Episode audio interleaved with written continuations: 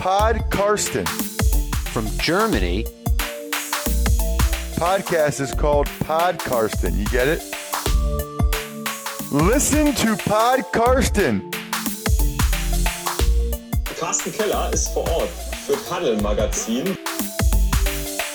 Hallo und herzlich willkommen zu Folge 15 von Podcasten. Mein Name ist Carsten Keller. Ich schreibe für den Huddle, das deutsche Footballmagazin, sowie Football aktuell und habe meine eigene Seite meine-nfl.de, wo es zu jedem Spieltag eine Kolumne rund um das NFL-Wochenende gibt. Heute bin ich wieder mal nicht allein, sondern habe zum zweiten Mal Jens Quentin zu Gast. Hallo Jens, schön, äh, dass wir die News bei den Brownies so schnell diskutieren können.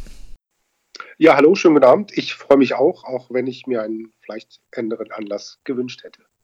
Ja, der Anlass ist natürlich äh, die Entlassung von Head Coach Hugh Jackson. Ähm, zuerst Jens äh, noch ist als Ad Digital-Veteran untenstrich bei Twitter zu finden. Das haben wir das letzte Mal an Schluss gepackt, diesmal etwas früher. Wir hatten uns ja vor der Saison schon mal in Folge 8 besprochen, anlässlich Hard Knocks mit den Brownies. Und das ein oder andere, was wir damals besprochen haben, ist auch irgendwie eingetreten. Jetzt ähm, fehlt nur noch das Wohnmobil auf Amokfahrt mit Baker Mayfield am Steuer, oder?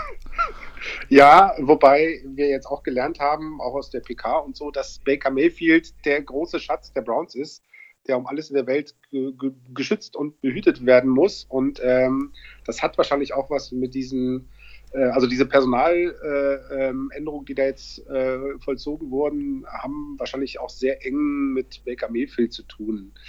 Äh, ich frage mich auch, wie weit er da direkt oder indirekt äh, Einfluss genommen hat. Der Grund wurde auch so angesprochen, ja, man möchte ihn schützen. Äh, hat John Dorsey gesagt, der anscheinend, ähm, zumindest hieß es das bei Twitter, ein Bier bei der Pressekonferenz getrunken hat, was ich irgendwie sehr lustig fände, wenn es so wäre. Ja, ich habe mich gefragt, ist das wirklich, trinkt er da wirklich Bier? Aber das kann doch kein Amerikaner trinkt in einer professionellen Pressekonferenz Bier. Das ist ja. Vor allem, nachdem er in, in acht Folgen Hard Knocks nicht Bier trinken hat sehen. Deswegen wäre es tatsächlich ein bisschen ja. komisch. Aber ja, ich fände es tatsächlich schon ein bisschen lustig, muss ich sagen. Und irgendwie auch passend. Ähm, ja, letztendlich muss man sagen, ist ihm seine Bilanz so ein bisschen zum Verhängnis geworden. Also drei Siege in 40 Spielen sind es, also drei Siege, 36 Niederlagen, ein Unentschieden. Also das in den See springen hat nichts geholfen. Aber du warst, glaube ich, der Meinung, man hätte durchaus noch warten können, oder? Ja, also ich weiß nicht, ich fand ihn halt unglaublich sympathisch. Ich fand ihn immer total, also für mich war der halt immer so eine so ein ganz großer Sympathieträger. Ich habe seinen Coaching-Style gemocht irgendwie, also da, wie er mit den Spielern umgegangen ist. Ich glaube, der war sehr ähm, empathisch, der vielleicht ein bisschen zu soft irgendwie für den Job, kann natürlich auch sein, dass die einfach so einen harten Hund äh, haben wollen. Da äh, kommen wir ja auch wahrscheinlich gleich auf den Interims-Headcoach zu sprechen. Ähm, also ich fand ihn halt einfach total knuffig und sympathisch. Deswegen tut es mir halt für ihn persönlich leid. Er hat jetzt auch ein paar persönliche Schicksalsschläge echt hinnehmen müssen, irgendwie mit äh, der, der, Mutter, die da dann äh, während der Hard Knocks-Aufnahmen auch noch gestorben ist irgendwie. Und äh, also der hat, äh, kann man mal sagen, dieses Jahr ein ziemlich beschissenes Jahr jetzt erlebt. Und das tut mir halt einfach leid, weil ich, also wie gesagt, ich, äh, ähm, ich fand ihn halt einfach als Menschen total sympathisch und nett. Ja, das äh, denke ich, kann man auch so unterschreiben. Also er war ja damals auch schon als Assistenztrainer in Cincinnati bei Hard Knocks mit dabei, kam da auch sehr sympathisch rüber und auch damals hieß es dann relativ schnell, dass er so der nächste Head Coach sein dürfte.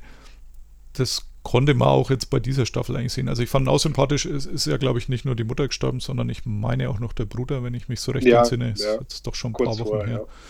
Aber ja, letztendlich blieb halt so der Erfolg ein bisschen aus und er hat ja, es war ja in der Offseason, glaube ich, schon immer mal auch Thema, ob man ihn nicht da gleich entlässt. Und er hat gesagt, naja, haben wir jetzt eigentlich wirklich ein gutes Team beieinander. Und der Owner Jimmy Haslam hat er damals, als er seinen Amtsantritt hatte, 2012 gepredigt, dass er endlich Stabilität zu den Browns bringen will, vor allem im Head Coaching Staff, weil beim er war ja vorher Minderheitsowner bei den Steelers mit und hat gesehen, wie toll das da läuft, wenn man nur, ich glaube, drei Coaches in der Franchise-Geschichte hatte oder so.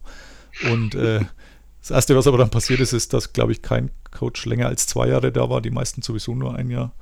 Also ein Pettin, ein Schutzinski, weiß ich gar nicht mehr, wer noch war. Also ich habe es dann gestern mal rausgetwittert. Ich glaube, es waren Yu müsste der fünfte Head Coach seit 2012 gewesen sein, wenn ich mich äh, richtig an meinen Tweet erinnere. Vergiss bitte nicht den, den jetzigen Head Coach der Giants. Wie heißt er noch? Mein großer Freund. Ähm, äh, Schirmer. Äh, Schirmer, genau. Pat Schirmer, der war ja auch genau. mal kurz am, am Ruder. Ja, hat, Ja, das auch waren rentiert. fast so viele wie Quarterbacks haben die Train, Tra Trainer verschlissen. Ja, ich meine, jetzt, jetzt scheint man ja wirklich einen Quarterback zu haben, der, der vielleicht das Zeug dazu hat und man wollte nicht, dass der auch noch vor die Hunde geht, wie alle anderen hoffnungsvollen Quarterbacks, die so in Cleveland ähm, zugegen waren die letzten Jahre. Aber die Frage ist jetzt natürlich, äh, die Interimslösung ist jetzt Greg Williams. Hm, Das ist jetzt ungefähr die letzte Interimslösung, die ich gut finde. Weiß nicht, wie du zu ihm stehst.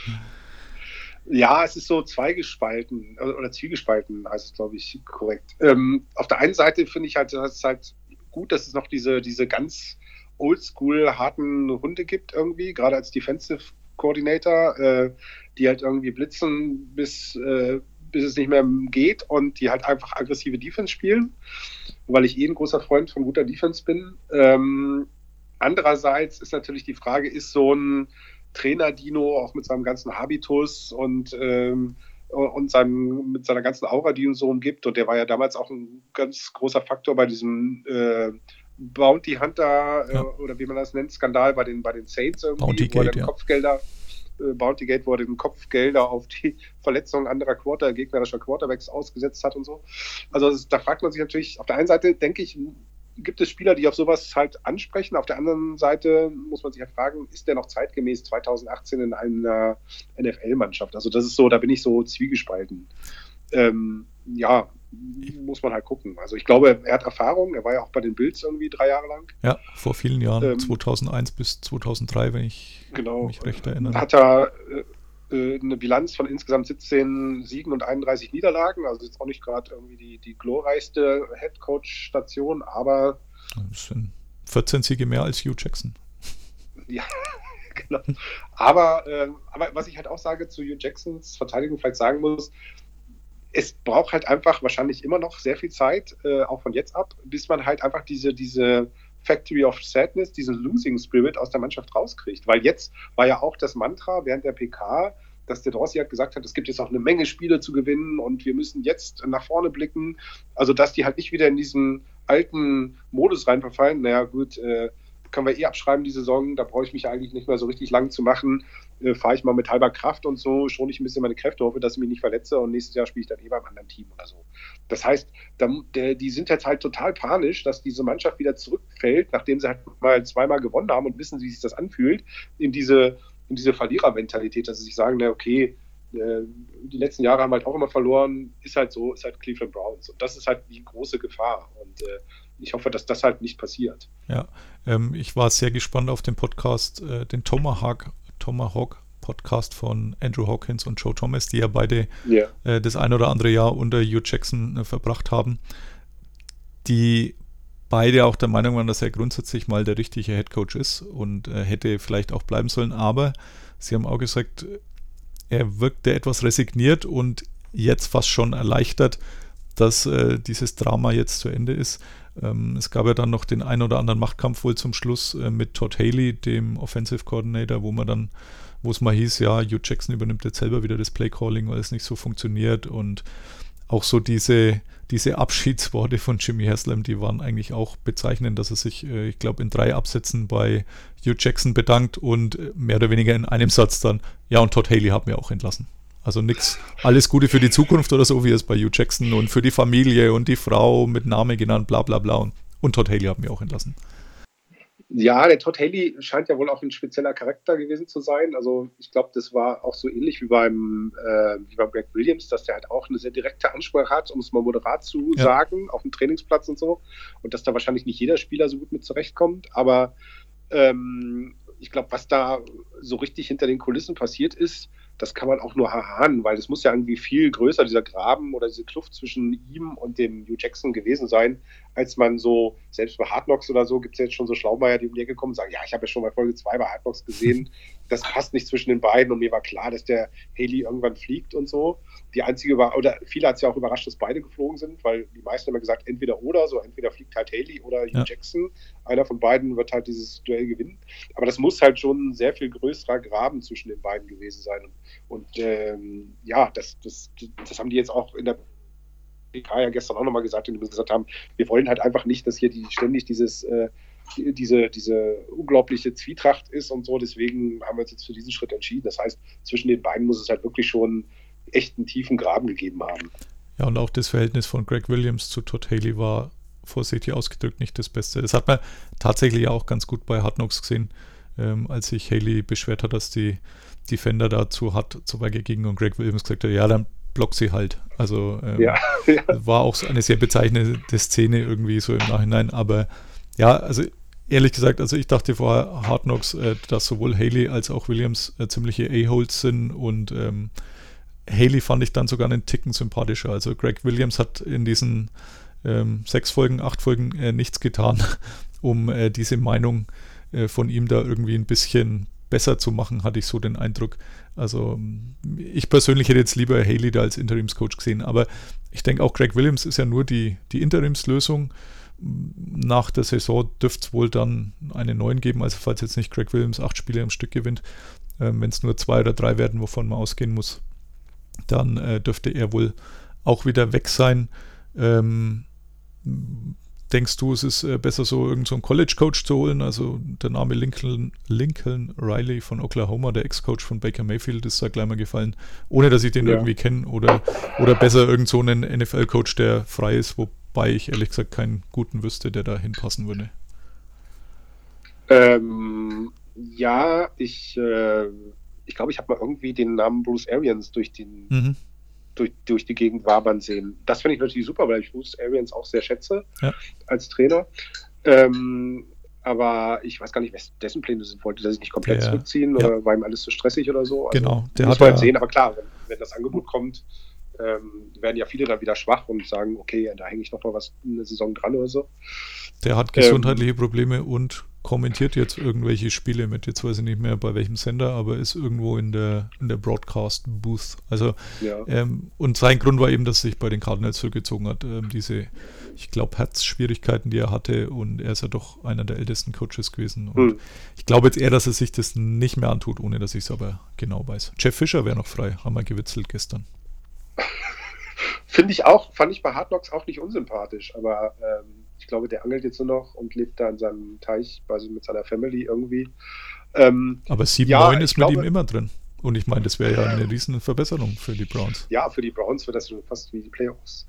Ähm, also ich glaube, dass tatsächlich so ein, so ein, so ein College-Coach, so ein, so ein unverbrauchtes, ein frisches Gesicht da am besten zu passen würde, weil ähm, ich glaube, das, das ist dann auch am glaubwürdigsten den, den Spielern gegenüber. Und einfach jemand, der dann vielleicht auch im, im Gegensatz zu diesen zu diesen Coaching-Dinos, diese ganzen Oldschool-Leuten, die halt viel schreien und halt so Greg Williams oder, oder ein Todd Haley, äh, vielleicht braucht die Mannschaft einfach, weil sie auch sehr jung ist und äh, ein sehr junges Team ist, vielleicht brauchen die einfach so einen, so einen ähm, McVay-Typ irgendwie, also jemand, der halt wirklich so irgendwie näher an den Spielern dran ist, der auch jünger ist und der halt vielleicht da so einen neuen, neuen Ton einfach reinbringt, also einen moderateren Ton, den die jüngeren Spieler eher annehmen und wo sie sich dann eher abgeholt fühlen.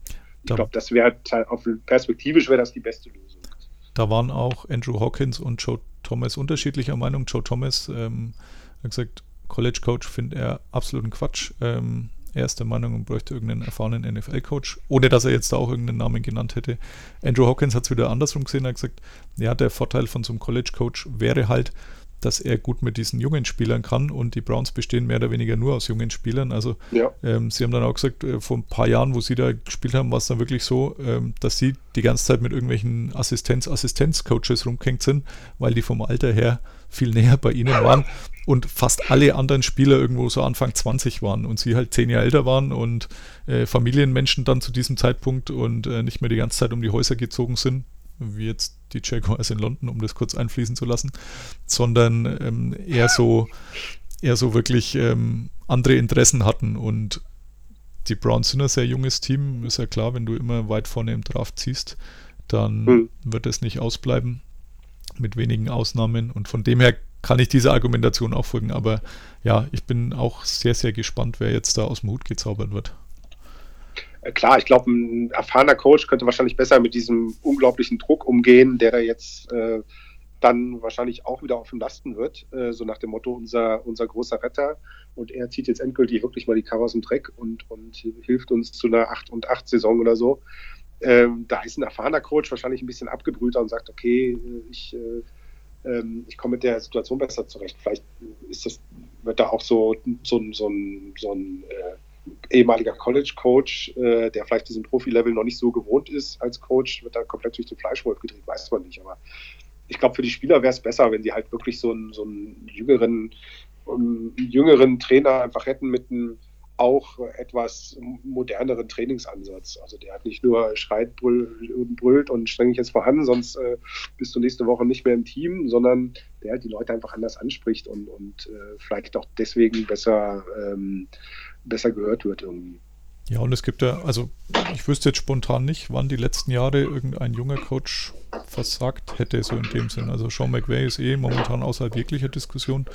Auch ein Kyle Shanahan ist unumstritten in San Francisco, auch wenn man bisher, glaube ich, ein Spiel gewonnen hat.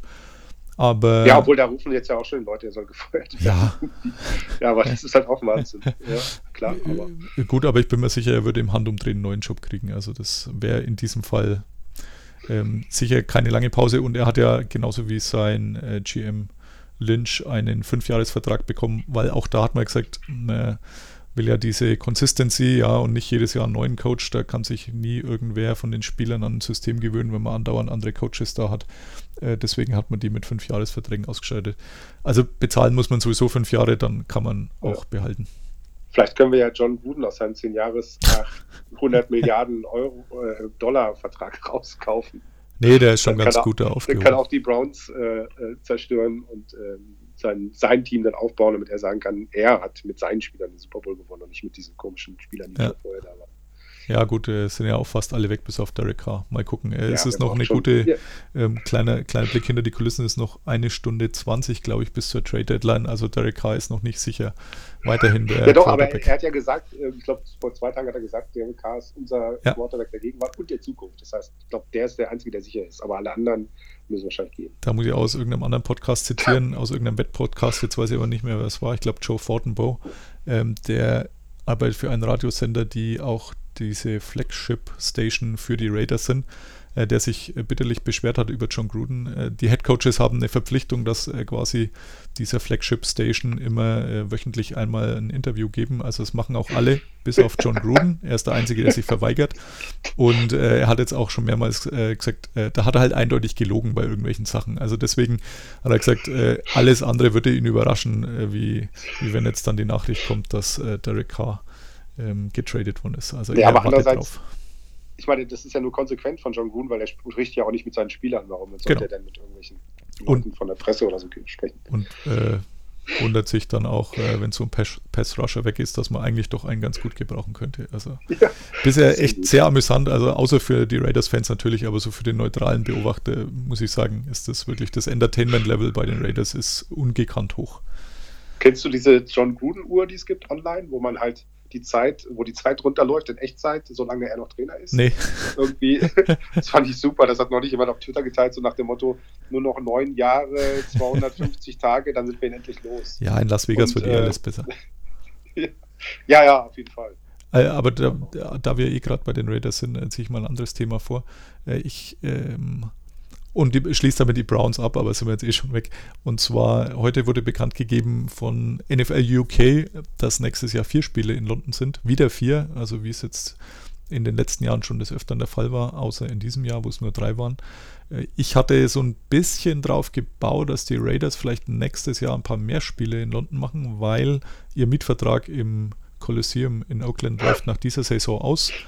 Die Stadt will den Verein verklagen oder äh, die Franchise verklagen ähm, aufgrund irgendwelcher Investitionen, die man da irgendwann mal getätigt hat und wo noch ein paar Millionen übrig sind. Äh, wollen auch klagen, dass der Name Raiders in Oakland bleibt. Also viel Glück dabei, Stadt Oakland. Bin gespannt, ob das klappt. Aber ähm, sie stehen auf jeden Fall ohne Stadion da und momentan kann man sich nicht vorstellen, dass sie nächstes Jahr in Oakland spielen. Jetzt gibt es ein paar Gedankenmodelle und eines wäre eben gewesen, dass die vielleicht gleich mehrere Partien in London austragen, auch um zu testen, ob äh, diese englische Hauptstadt da so eine eigene Franchise vielleicht irgendwann mal verträgt. Da hätte man zwei Fliegen mit einer Klappe geschlagen, aber nachdem es jetzt nächstes Jahr nur vier Spiele sind, also nur in Anführungszeichen, ähm, wird es wohl maximal ein Raiders Heimspiel. Äh, bin ein bisschen traurig. Also sind, es ist nur bekannt gegeben worden vier Spiele, zwei im Wembley Stadion, zwei in Tottenham, falls das dann bis nächstes Jahr fertig wird nachdem er es in diesem Jahr leider nicht geschafft hat, rechtzeitig fertig zu werden. Aber ich hätte tatsächlich die Raiders mir da mal wieder angeschaut. Ich glaube, ich habe sie sogar schon zweimal gesehen. Ähm, das nur so zwischenrein eingeflochten. Also ich glaube, die Raiders sind auch so neben den Patriots und, und Steelers, haben die auch, glaube ich, in Europa eine sehr große Fanbase, ja. weil das ist ja auch so, ich habe in den 80er Jahren auch so eine damals sehr schicke silberne Raiders-Jacke getragen, aber ich glaube, da wusste ich noch gar nicht, was Football ist, da gab es ja. dann nur diesen um die Marke. Also ich kann mich auch tatsächlich erinnern. So eine Bomberjacke. Ja, ich kann mich auch tatsächlich daran erinnern, dass ich in einem Sportgeschäft stand und ein wirklich cooles T-Shirt gesehen habe äh, von den Raiders. Äh, Real Men Wear Silver and Black. Ja. Und gedacht habe, ja, das ist in großen Druckbuchstaben, äh, sehr schöne Geschichte. Habe es mir trotzdem nicht gekauft, war relativ teuer, aber kann mich tatsächlich auch 30 Jahre später noch daran erinnern. Aber ja, damit wird es nichts. Mal gucken, wo sie denn spielen. Also äh, San Diego ist wohl eine Option in, in dem verlassenen Chargers-Stadion, äh, dass man da so ein Jahr überbrückt. Ähm, Las Vegas ist anscheinend keine Option. Also Sam Boyd äh, Stadium, das es da gibt, äh, ist relativ klein. Immer noch größer wie das der Chargers, äh, in dem sie momentan spielen. Aber ist, glaube ich, schon ziemlich alt und müsste man wohl sehr viel renovieren, was den Kosten-Nutzen-Faktor durchaus äh, nicht sinnvoll erscheinen lässt. Also bin gespannt, wie das nächste okay. Jahr läuft, aber ja, London wird es wohl nicht äh, in üppiger Version, sondern vielleicht ein Spiel. Wie, wie war denn dein Ausflug dieses Jahr? Also ich war ja dieses Jahr nicht da, aber du warst ja bei den Chargers, glaube ich. Genau, war super. Ähm, war die letzte Episode, glaube ich, die ich aufgenommen habe, letzte Woche, meine ich. Ähm, war bei den Titans in der Umkleidekabine äh, nach dem Spiel, war sehr, sehr interessant. Habe da so ein wirklich Mäuschen gespielt, eine Dreiviertelstunde, glaube ich, bis dann mal die Spieler so weit waren, äh, dass sie ein Mikro vor die Nase gehalten bekommen haben. Also ähm, für die, die es noch nicht gehört haben, äh, kann ich natürlich aus eigener, aus eigener Ansicht sehr empfehlen, diese Folge, aber hat wirklich sehr viel Spaß gemacht und ja, ich werde nächstes Jahr auf jeden Fall wieder zum, auf jeden Fall einem Spiel gehen, vielleicht lässt sich sogar so legen, wenn es an zwei Wochen hintereinander ist, dass man mal eine Woche äh, in London verbringen. Müssen wir mal gucken. Aber ein Spiel werde ich auf jeden Fall wieder gehen. Und ich okay. würde auch ganz gern in das Tottenham-Stadion, das neue. Also Wembley kenne ich jetzt ganz gut nach acht oder neun Besuchen. Jetzt äh, wäre es auch mal Zeit für ein anderes Stadion. Und es muss nicht Twickenham sein, wie das, äh, das du besuchen durftest. Ja, da war ich ja bei den äh, Browns gegen die Vikings. Ja, das also, war, ja, es war okay, aber es war, also ich würde auch lieber äh, in Wembley oder diesem neuen Tottenham-Stadion wahrscheinlich also das einzig Schlechte an Tottenham ist, dass es ähm, 20.000 weniger fast oder 25.000. Also Wembley gehen ja knapp 90 rein oder um die 90. Ja. Ähm, Tottenham glaube ich 60 und ein bisschen was. Also ist äh, kartentechnisch auch schwierig und ich bin mir sicher, dass das nächstes Jahr mit den Tickets nicht leichter wird als in diesem Jahr, wo sehr viele mit dem Ofenrohr ins Gebirge geschaut haben. Aber gut. Ja, wahrscheinlich. Äh, die Community dann, wird ja eher größer als kleiner. Ja, äh, zumindest in Deutschland ähm, auf jeden Fall und ich glaube auch in England mittlerweile. Also ähm, eine Beobachtung, die ich glaube ich da auch so noch nicht geschrieben hatte. Also ich war glaube ich 2008 das erste Mal im Wembley Stadion. Ähm, damals war es so, dass ich an jeder Ecke Deutsch gehört habe, also die deutsche Sprache gehört habe. Ähm, wenig Englisch oder weniger Englisch im Vergleich. Diesmal war es so, dass ich wirklich beeindruckt war, wie viele und wie lautstark bei äh, God Save the Queen mitgesungen wurde. Also ich würde mal aus dem Stand schätzen, dass äh, die Hälfte dieser 84.000, die da anwesend waren, mit Sicherheit äh, Engländer waren. Also oder sehr okay. laute Engländer waren, ein paar weniger, aber ich würde schon sagen, dass mittlerweile also mindestens die Hälfte oder, oder sogar deutlich mehr als die Hälfte Engländer sind, was früher meines Erachtens nicht so war. Okay, dann habe ich mir nur aufgeschrieben, äh, Josh Gordon, doch ein Ex-Brownie, äh, musste ich die Woche schmunzeln und tatsächlich gleich an dich denken. Ähm, bei den Patriots, bei den Patriots gleich äh, Montagabend kam die Nachricht, er ist, äh, wird ein Viertel von Ian Rappaport, glaube ich, dem NFL-Newsmann, dem einen der beiden. Er wird für ein Viertel auf die Bank gesetzt, ähm, wegen Tardiness, also Unpünktlichkeit. So wirklich überrascht sind wir nicht, oder? Äh, nee, ich bin ja fast schon beruhigt, dass der dass selbst der Belichick den nicht in den Griff zu kriegen scheint. Das heißt, der ist wahrscheinlich wirklich untrainierbar und auch unbelehrbar, der Typ. Äh, bitter, wie gesagt, weil äh, solche Talente gibt es wahrscheinlich nur alle 20 Jahre mit diesen Voraussetzungen, aber wer sein Leben halt äh, oder seine Sportlerkarriere das Klo runterspülen will, der ähm, dem ist halt scheinbar nicht mehr zu helfen. Ja? Also der, der schafft es wahrscheinlich Patriots, ja. Das ist halt echt unfassbar, weil ich meine, der, der muss ja nun auch sichtbar bewusst sein, äh, dass er jetzt halt wirklich eine Chance hat, irgendwie zumindest im, im, äh, im Halbfinale zu stehen, um den Super Bowl-Einzug, weil die Patriots da eigentlich immer stehen. Und äh, von daher finde ich das halt doppelt unfassbar eigentlich. Ja, auch also es überrascht mich bei ihm jetzt tatsächlich nicht, weil er ja schon mehr so Aktionen hatte, wo man festgestellt hat, dass Football nicht unbedingt die Nummer 1 Priorität in seinem Leben ist. Muss es meiner Meinung nach auch nicht sein, aber es sollte halt auch nicht die Nummer 3 oder 4 sein. Und äh, Andrew Hawkins und Joe Thomas, äh, die sappern immer mehr oder weniger durchs Mikrofon, wenn sie seine äh, körperlichen Voraussetzungen beschreiben, weil sie sagen, es ja. gibt eigentlich keinen, der besser gebaut ist als Josh Gordon ja, und der sein Talent ja. so verschlammt. Das ist so wie bei, äh, ähm, äh, wie heißt er, der Super Receiver von den Falcons, wo jeder sagt, der ist äh, aus der Retorte aus der Retorte, genau, das ist sicher mit Julio Jones irgendwie. So ein Typen, der so groß, so kräftig und so schnell ist, die gibt es halt nicht, weil es gibt halt meistens nur entweder oder. Und, und äh, äh, du siehst ja, was passiert, wenn du halt das, wenn du dein Talent irgendwie äh, umsetzen kannst und professionell bist, so wie Julio Jones und der Gordon, ich bin sicher, der könnte mindestens auf derselben Stufe wie der, wie der Jones spielen, ja. aber der äh, kriegt es halt einfach nicht hin und das ist halt echt schon bitter. Ja, also ich bin auch gespannt, wie lange man sich anschaut. Das war jetzt mit Sicherheit ein deutlicher Schuss von Bug.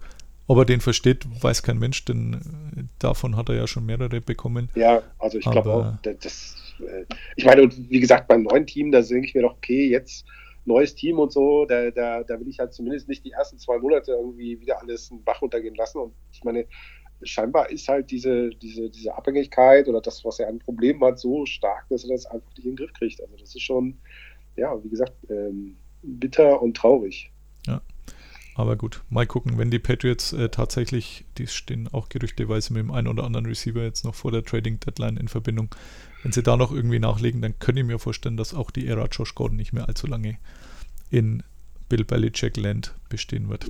Ich glaube, der hat ja nicht so viel, nicht so langen Atem wie die Browns hatten irgendwie. Also der ähm, ist dann wahrscheinlich etwas kürzer angebunden. Ja. Ähm, der gute Bill. Fantasy kann man ihn auch schlecht ownen. Äh, da wenn dann solche Geschichten noch dazukommen. Also ich habe ihn nirgends, ähm, hatte da schon mal irgendwann graue Haare wegen ihm, also das habe ich mir dieses Jahr gespart. Äh, die grauen Haare habe ich jetzt aber anderweitig gekriegt, denn auch der Rest meiner Teams, äh, bin ja in vier Ligen, wie wir schon besprochen hatten, äh, lässt sehr zu wünschen übrig. Wie schaut es bei dir aus? Ja, so ich bin halt noch in den, im Kampf um die Playoffs. Ich bin jetzt, ich glaube, bei beiden Ligen auf 3-4. Das mhm. Bittere mhm. war, ich habe irgendwie in, in der einen Liga habe ich bis Montag oder Sonntagnacht noch mit 60 Punkten geführt und mein Gegner hatte ähm, bei, ähm, bei dem Vikings-Spiel hatte der ähm, den, oh Gott, jetzt habe ich hier aber irgendwie wirklich äh, Namensfindungsschwierigkeiten. Nicht Zielen, sondern den anderen Stefan Dix. Der, Stefan Dix, genau. Dann hat er den Murray gehabt von den Vikings. Mhm. Und dann noch ähm, auf der anderen Seite, äh, jetzt muss ich überlegen, äh, genau, Camara. Und äh, ich habe mir gedacht, naja, gut, der müsste jetzt irgendwie 70 Punkte oder so machen. Und ich habe irgendwie 152 zu 60 oder so geführt und er hat dann mit 160 zu 152 gewonnen. Und da war dann mein Fantasy-Wochenende äh, äh, wirklich gelaufen, weil das erste, die, die andere Partie in der anderen Liga habe ich schon irgendwie Sonntag um, um 23 Uhr abgeschenkt, weil ich da schon so weit hinten lag, dass da nichts mehr ging. Und äh, aber das andere Duell dann so zu verlieren, wo ich mir gedacht habe, okay, es könnte knapp werden, dann habe ich mir in der Zusammenfassung dieses Spiel angeguckt, habe mir gedacht, oh Gott, jetzt sofort äh, Touchdown Dix, dann macht der Murray irgendwie super Spiel und Kamara irgendwie auch nochmal Touchdown. Da habe ich mir gedacht, oh, das wird knapp. Und ich habe aber irgendwie so grob halt nur zusammengerechnet und mir gedacht, ja, das hat wahrscheinlich knapp gereicht und dann hat es halt irgendwie, hat er mich mit acht Punkten geschlagen. Das war halt schon ja, aber vielleicht, äh, es, es, ist ja beim Fantasy Football immer nur so, man muss ja nur irgendwie in die Playoffs kommen, weil ob man der Achter oder Erster ist, ist egal, ja. weil da geht eh alles neu los und äh, mal gucken. Also ich hoffe, noch bin ich guter Hoffnung und äh, hoffe, dass ich da irgendwie mit, mit einer ausgeglichenen Bilanz oder so noch auf den achten Platz komme und dann noch in die Playoffs komme. Mal schauen. Ist zumindest deutlich mehr als bei mir. Also ich gesagt, eine Liga, wo es um Geld geht, da bin ich abgeschlagen. Also abgeschlagen im Rennen um die Playoffs. Äh, eine Liga, wo es tatsächlich äh, um viel Prestige geht. Auch da, glaube ich, 1-7. Also wird auch schwer, da irgendwie Ruhm und Ehre einzufahren. Äh, einzig in einer einzigen Liga, da stehe ich, glaube ich, bei 6-2. Ähm, das ist aber die dritte meiner Ligen. Also von dem her werde ich mir den äh, Titel, den man mir da mal so in Anführungszeichen Fantasy-Experte äh, verliehen hat, den werde ich bald abgeben müssen. Also ähm, schaut, schaut nicht besonders gut aus. Nicht besonders gut ähm, hat auch übrigens äh, jetzt, nachdem wir die Trading Deadline eh schon erwähnt hatten, äh, vorhin der Trade ausgeschaut. Golden Tate, Detroit Lions für einen Drittrunden-Pick zu den Philadelphia Eagles. Also für die Eagles ist es gut. Für wen es nicht gut ist, ist für die Cowboys. Die haben ja letzte Woche dann Amari Cooper für einen First Rounder geholt, haben da schon Kritik eingesteckt.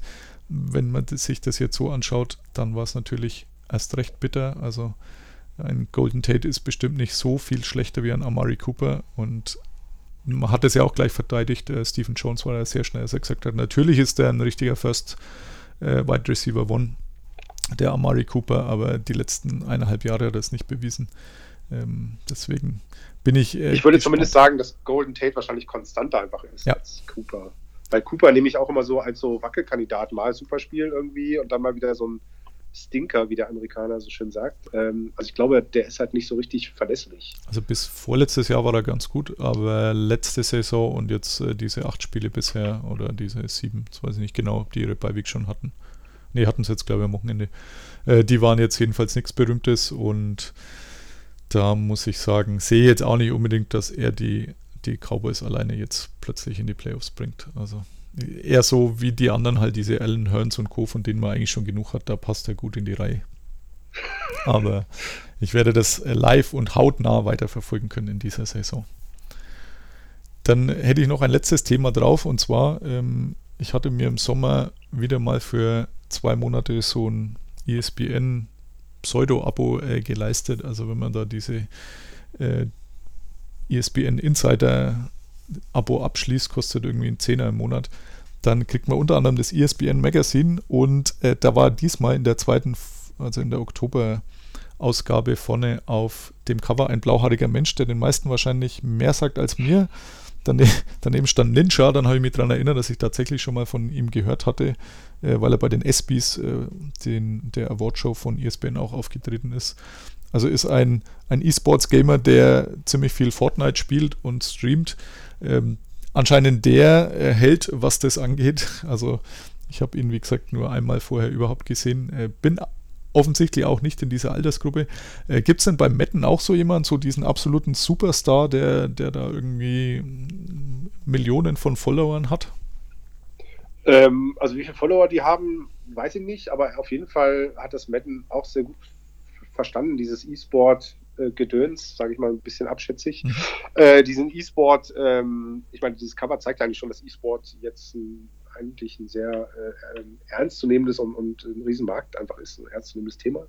Ähm, also es gibt so, so Leute wie Skimbo oder Problem, so heißen die mit ihrem Künstlernamen, die haben so die letzten Jahre regelmäßig Turniere und die wichtigsten Turniere so gewonnen. Es gibt ja einmal diese Championship Series, diese Liga, mhm. äh, wo ich eigentlich diese, diese, dieses äh, Konzept sehr witzig finde, weil praktisch du kannst dich online ähm, oder über regionale Turniere, die auf die USA, glaube ich, im Moment noch begrenzt sind, ähm, kannst du praktisch dein Team, wenn du dich mit deinem Team gut schlägst, gehst du da im Ranking nach oben und der Beste übernimmt dann praktisch in dieser Championship-Serie dann dein, sein Lieblingsteam ähm, und äh, spielt dann da um auch äh, ganz gutes Geld und so.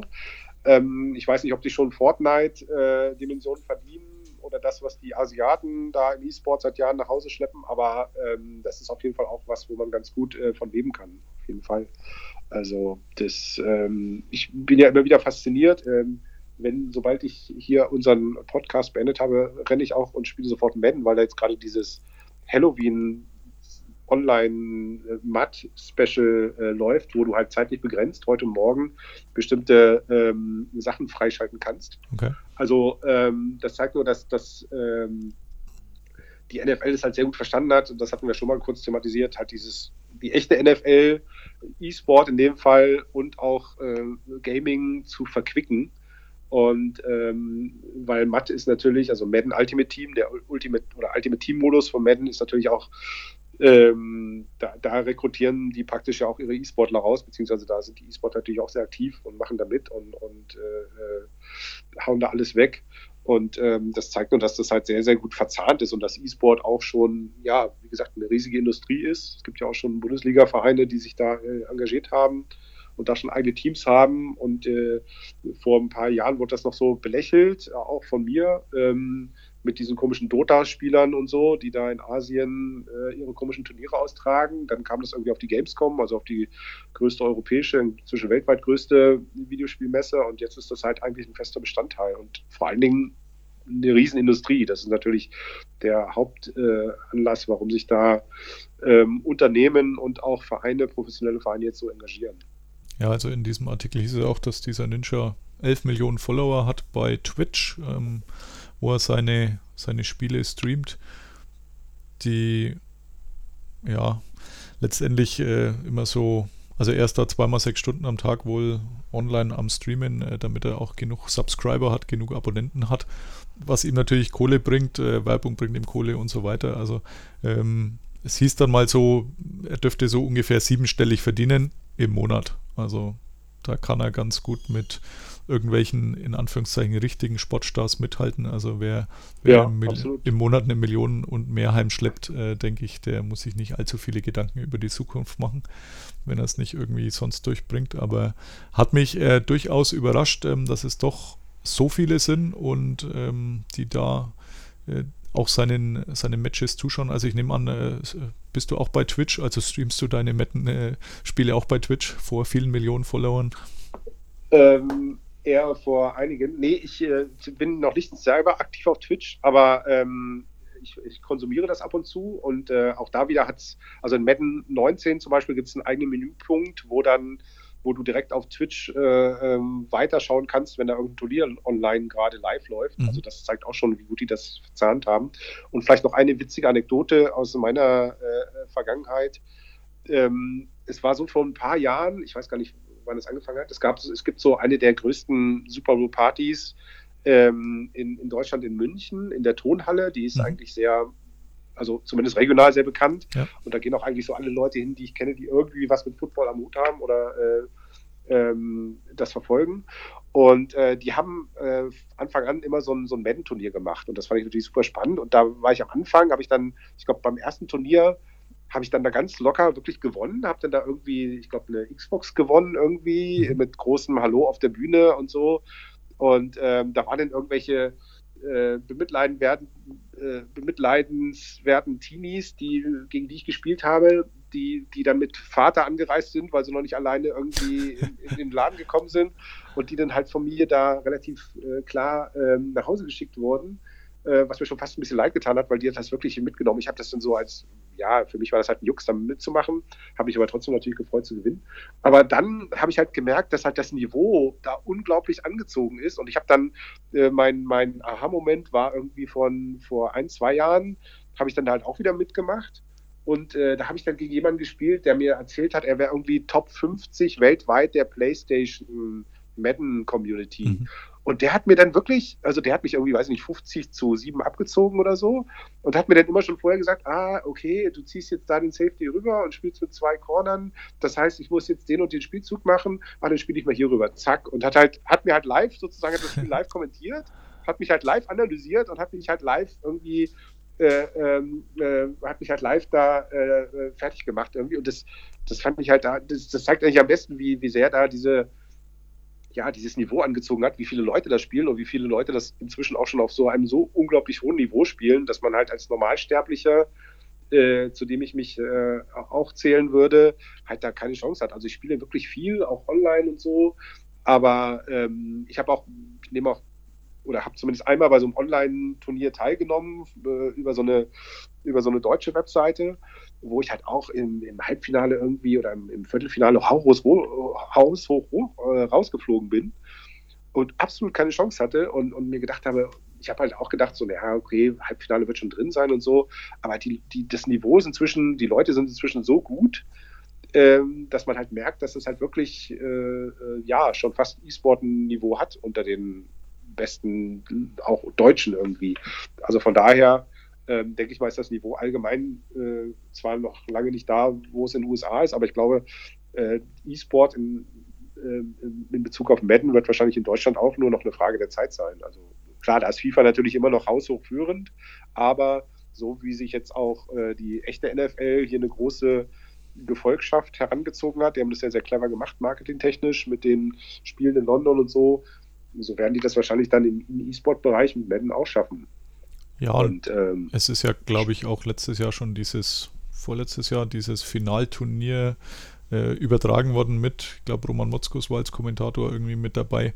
Ähm, dieses mhm, genau. dieses E-Madden oder wie auch immer das Turnier geheißen hat. Also ich habe tatsächlich nur ein bisschen in diesem Finale reingeschaut und ich glaube, Patrick Esume war noch irgendwie mit Kommentator oder was sogar schon letztes Jahr. Also war tatsächlich auch für mich als äh, Newbie, was das angeht, äh, durchaus mal interessant, ähm, wie das so, wie das so abgeht. Und ja, ich denke auch da wird man halt, wenn man es dann auch noch im Fernsehen bringt und sowas, dann wird die Gefolgschaft natürlich noch größer und die Ambitionen der Einzelnen da noch mehr Zeit zu investieren und besser zu werden. Ja. ja. Also das ist aber auch das, was mich so ein bisschen an E-Sport abschreckt, weil es geht eigentlich immer nur darum, den perfekten Spielzug zu finden und den dann halt zu Tode zu spielen, sozusagen. Mhm. Weil ich habe das mal erlebt bei FIFA, als ich ja noch auch äh, im, im, journalistischen Bereich, im, im Games-Bereich tätig war.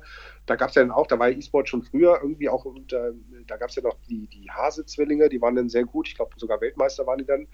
Und da gab es dann wirklich so, da habe ich dann mit, äh, mitbekommen, wie die mal gegen auch einen ganz normalen, ich glaube, einen anderen Journalisten oder so gespielt haben. Und da, da gab es dann eine Szene, da ist der alleine aufs Tor zugelaufen, der mit dem Stürmer, ja. hat dann aber nochmal rausgepasst zum Flügelspieler und hat den, den Flügelspieler flanken lassen und hat dann ins leere Tor geköpft, weil er gesagt hat, naja, ähm, nach Flanken besteht eine 0,2-prozentige höhere Chance, dass der Ball reingeht, als wenn ich ihn geschossen hätte. Deswegen habe ich nochmal rausgespielt. Und das war für mich so der Aha-Moment, wo ich mir gedacht habe, ich möchte kein E-Sportler sein, weil es geht da wirklich nur noch um, äh, welchen Spielzug muss ich machen, um prozentual die höchste Gewinnchance oder die höchste Erfolgschance in diesem Moment zu haben. Und das ist dann, hat halt für mich mit so normalen äh, Spielen irgendwie nicht mehr so richtig viel zu tun. Ja. Aber klar, wenn du natürlich professionell um Geld spielst und es um sechsstellige oder um, um siebenstellige Beträge geht bei Turnieren, da, da musst du dann natürlich dann äh, musst du wahrscheinlich so professionell daran gehen und sagen, ich muss jetzt halt praktisch das System austricksen oder meinen Gegner austricksen und ich weiß, das und das und das ist die höchste Wahrscheinlichkeit. Ja, ja das ist Vollprofitum, muss man einfach auch so ja, sehen. Ne? Ja, absolut. Okay, gut, dann würde ich sagen, nach diesem Ausflug in die Welt des elektronischen Sports ähm, wäre ich auch soweit durch mit meinen Punkten. Äh, ich danke dir recht herzlich, Jens, äh, für die Teilnahme wieder. Mal schauen, wie es ja. bei, bei, bei, deinen Brownies weitergeht. Ja, ich bin gespannt und äh, danke dir auch. Es war wie immer eine, ein großes Vergnügen, über die Browns zu plaudern mit dir. Sehr gern. Und äh, vielleicht unterhalten wir uns das nächste Mal dann über den echten neuen Head Coach und dann mal gucken, was wir dann sagen. Und die Playoffs, die kurz vor der Tür stehen für die Browns. Weil Greg genau, Williams genau, ja. jetzt plötzlich ja. eine Siegeserie startet. Ich hätte nichts dagegen. Okay. Er ist der richtige Mann. Dann, äh, wie gesagt, herzlichen Dank. Gerne jederzeit wieder. Und damit Ende dann auch Episode 15. Wie gesagt, äh, schaut äh, gerne mal bei iTunes vorbei, hinterlasst ein Rating. Ich habe mir sagen lassen, das ist gar nicht so verkehrt. Und ansonsten hören wir uns demnächst wieder. Bye bye. Listen to Pod Karsten. Pod Karsten. Thank you, Karsten. Go. Carsten Keller ist vor Ort für Tunnel Magazin. Karsten, you're a great dude. Danke und alles gut.